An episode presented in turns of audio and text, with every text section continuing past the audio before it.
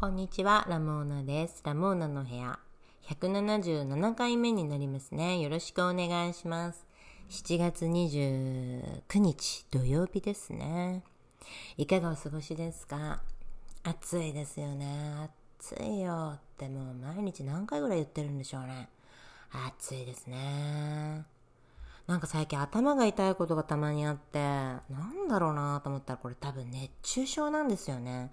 すごくあの日差しが強いなんかいつもよりも外にいたりするとなってるからあこれきっとそうだ熱中症なんだと思って、まあ、寝たら治るんでね軽症なんですけど外にいるだけで具合が悪くなるとかもちょっととんでもないことになってきたなと思ってねだからやっぱり日傘とか帽子とかが必要な必要になってきてるんでしょうねもう絶対必須アイテムみたいな絶対必須アイテムってなんかちょっと二重の言い方なのかな。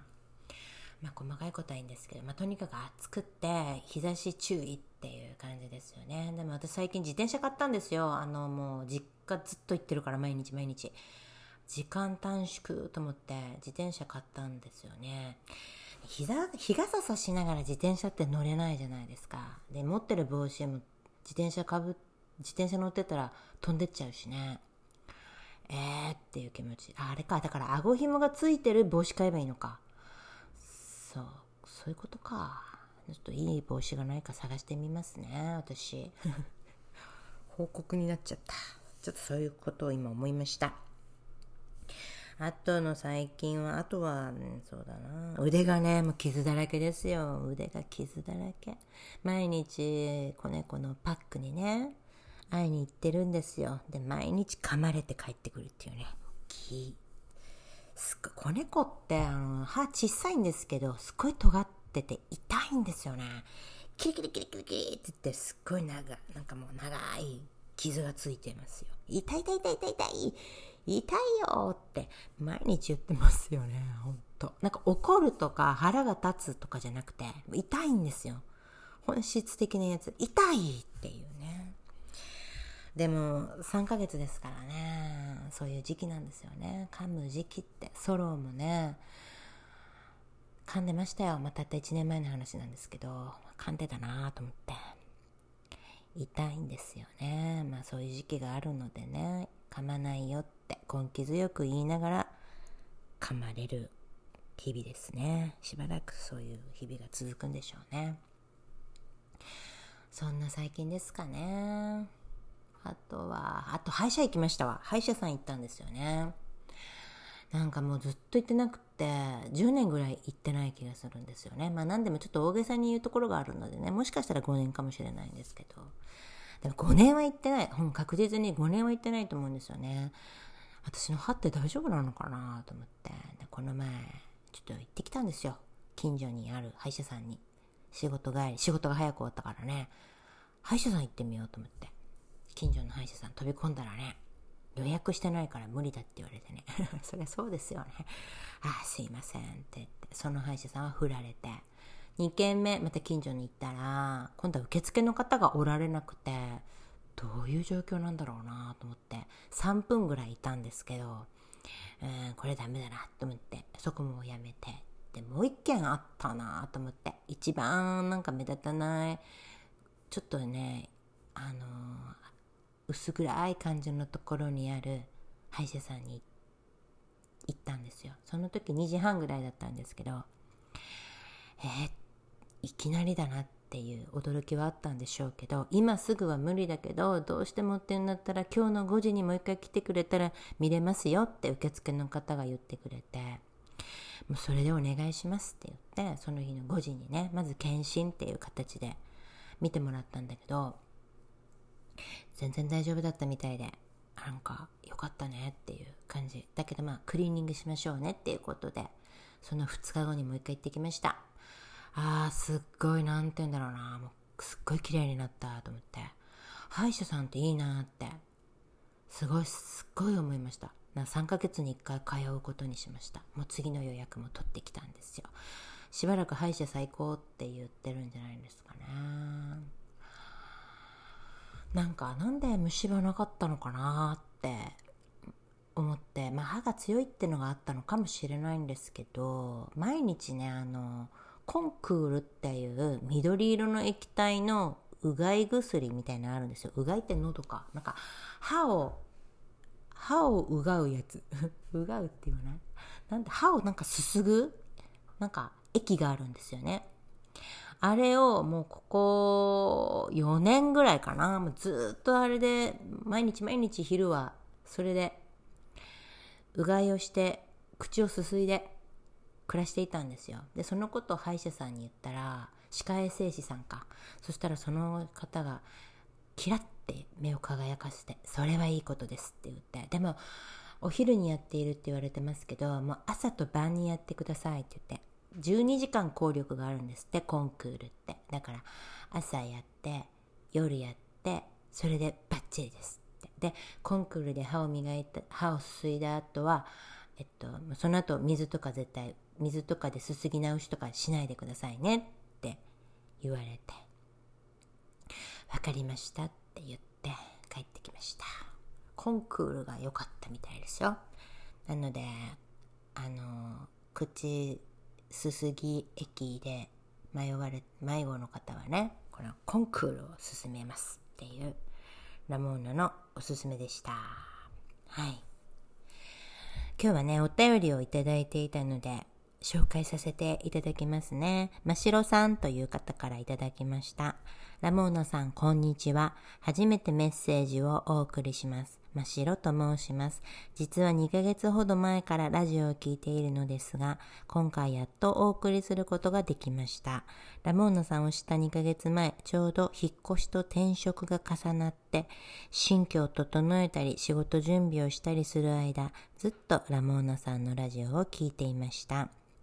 一人で黙々と作業をしている時間に様々なエピソードを聞いて友達の話をずっと聞いているような気分で考えたことや感じたことを素直にお話しされていて素敵だなと思っていました。今でも家事の時間や休日、ゆっくりした時間に楽しく聞いています。ラモーナさんのラジオは私の日々の楽しみの一つです。これからもご自分のペースでぜひお話を聞かせてください。今週は全国的に猛暑のようなのでくれぐれもご自愛くださいという優しいメッセージをいただきました。ありがとうございます。ましろさん嬉しいです。聞いていただけて。ありがとうございます。転職と引っ越しがダブルできたんですね。すごいですね。2ヶ月前ってことは7月5月か？5月ぐらいですかね。私もちょうどその頃引っ越ししてましたもんね。大変でしたね。その上転職っていうね。いやお疲れ様でした。どうですかね？新生活。家も仕事も変わるって。すごいですね。でもこう動いてる時はもうなんかすっきりした気持ちなんじゃないですかね。なんか引っ越しする前とか仕事変える前とかがなんか一番どうしようって。私はねむやむやっとしてるから決めたらもうなんか気分爽快でぐんぐん進めていける気がするんですけどね。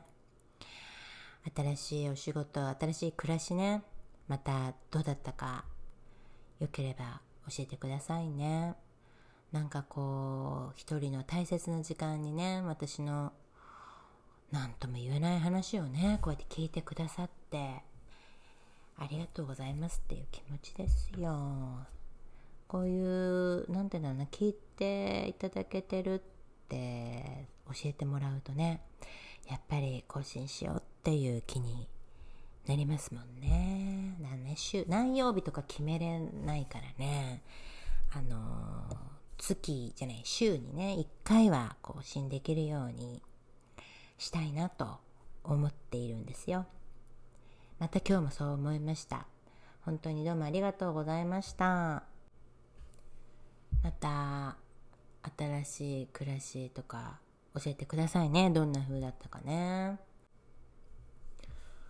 最近でも冒頭にたくさん最近話したけどあ本をね読んだんですよあのー、鈴木敏夫さんっているじゃないですかスタジオジブリの名物プロデューサーあの人が2019年に出してる文藝春秋から出ている文春新書の天才の思考っていう本をね、読んだんですよ。なんか鈴木敏夫さんの方は読んだことないなと思って。で、天才の思考って言ったらもう完全に宮崎駿さんと高畑勲さんだろうなと思って。で、それ、Kindle だな。Kindle で読んだんだけど、まあ面白くって、ちょっと紙でも欲しいなと思ってるところなんですけどね。なんかスタジオジブリ作品の、あの、それぞれの作品の舞台裏。だ2019年に出てるから、今回の君たちはどう生きるかとかはないんだけど、風立ちぬまでは入ってますね。それがどういうふうに作られてきたのかっていうのをね、すごくわかりやすい文章で面白く書いてあってね、そしてす、あんて言うんだろうな。そしてあの、宮崎駿、高畑勲の二人のそばにいないと知れないようなこととかもあってね、本当に面白い本だったんですけど、なんかね、風の谷のナウシカって、あの、テーマ曲があるんですよね。風の谷のナウシカっていうやつ。全然映画で流れない曲ですよ。安田成美さんが歌ってて、詩が松本隆さん、曲が細野晴臣さんなんですよね。小学生の頃それ聞いてて、なんかアルバム買ってたから、ジブリとかその辺のアニメのね。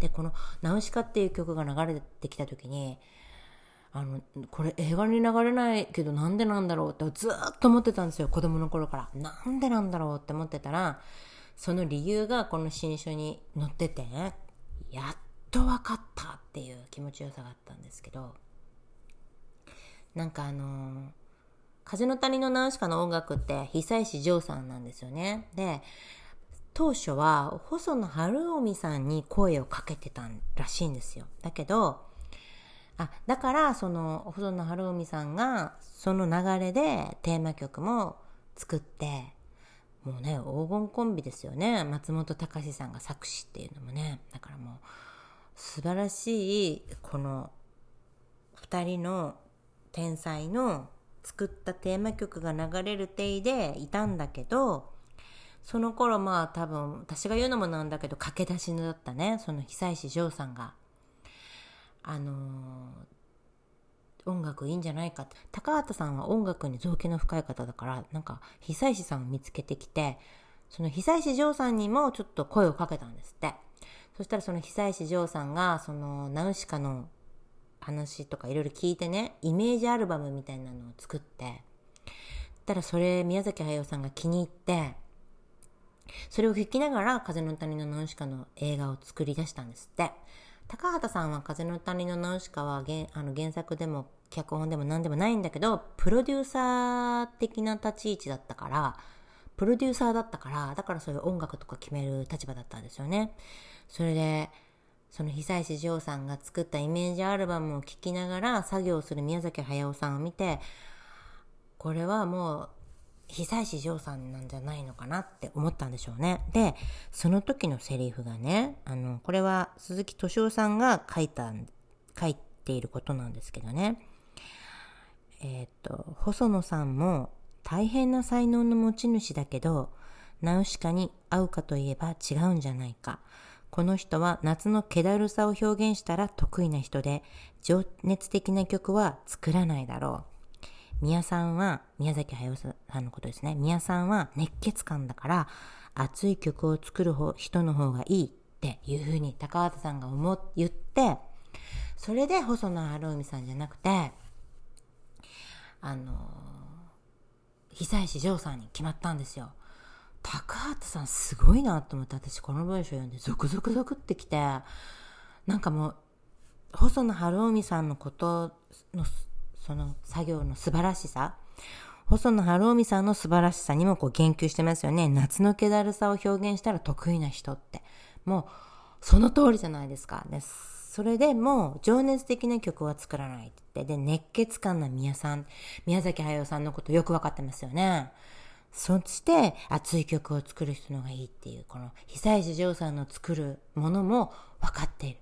もう3人の天才の特性を理解してるすごい人だっていうところにねうわーやっぱりすごいんだ高畑さんってもうすごいあの私震えちゃってで隣にいたボスね私職場でいつもこういうことを読んでは、めちゃくちゃ喋ってるんですけど、ね、ボスにね、これすごいんだけどって言ってこの話を聞かせて、で、その後に、細野晴臣さんってどうだったんだろうと思って、細野晴臣さんがね、その頃、そのことについてどう思ってんだろうなって、ちょっと調べてみたら、ネットで。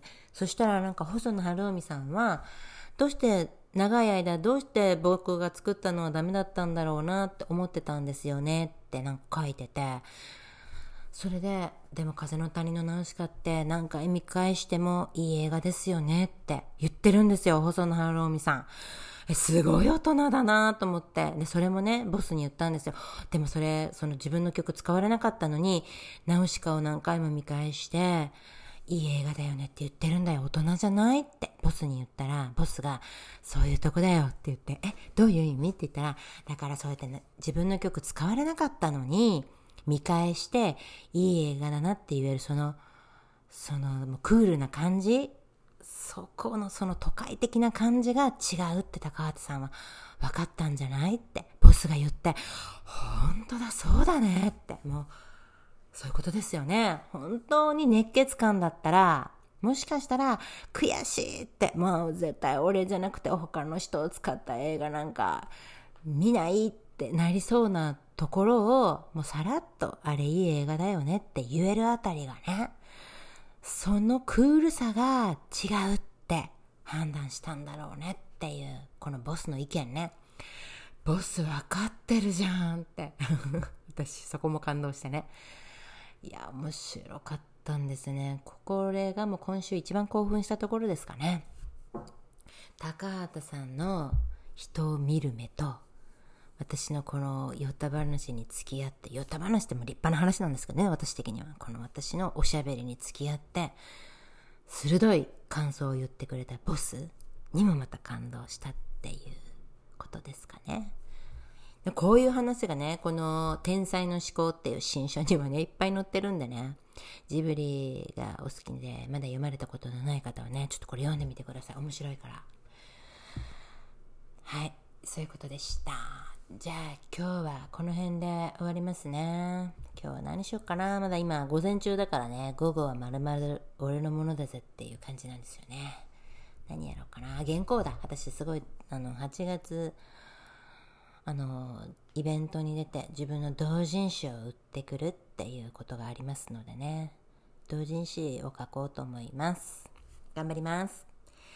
では、今日もここまで聞いてくださってありがとうございました。えー、Twitter や Instagram をやっているので、そっちを見てくれると嬉しいです。あとは、お便りもね、また送っていただけると励みになります。それでは今日はこの辺で終わりますね。さよなら。